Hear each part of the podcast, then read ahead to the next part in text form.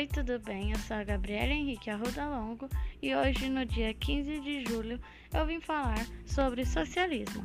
Bom, nesse podcast eu vou falar o que o socialismo propõe e as principais características da sociedade socialista. Como o socialismo é um sistema político-econômico baseado na igualdade, ele propõe uma sociedade sem classes sociais, onde os bens e as propriedades passam a ser de todos. Bom, a primeira característica da sociedade socialista é a planificação da economia. Você vai perguntar o que é isso? Bom, é quando o Estado controla todos os meios de produção, ou seja, ele controla as terras, os bancos, qualquer estabelecimento que produza ou comercialize algo.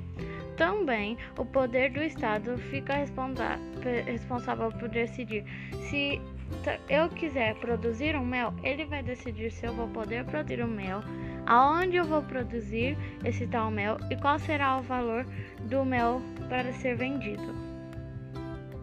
A segunda característica é que para acontecer a igualdade social, o Estado que decide o salário dos trabalhadores e os salários são de acordo com as necessidades de cada família. Por exemplo, se uma família tem dois filhos, essa família vai ganhar um valor maior do que uma família que tenha um filho. Terceira característica é sobre a centralização política, onde ocorre que o poder político é exercido por um único partido e não admite oposição.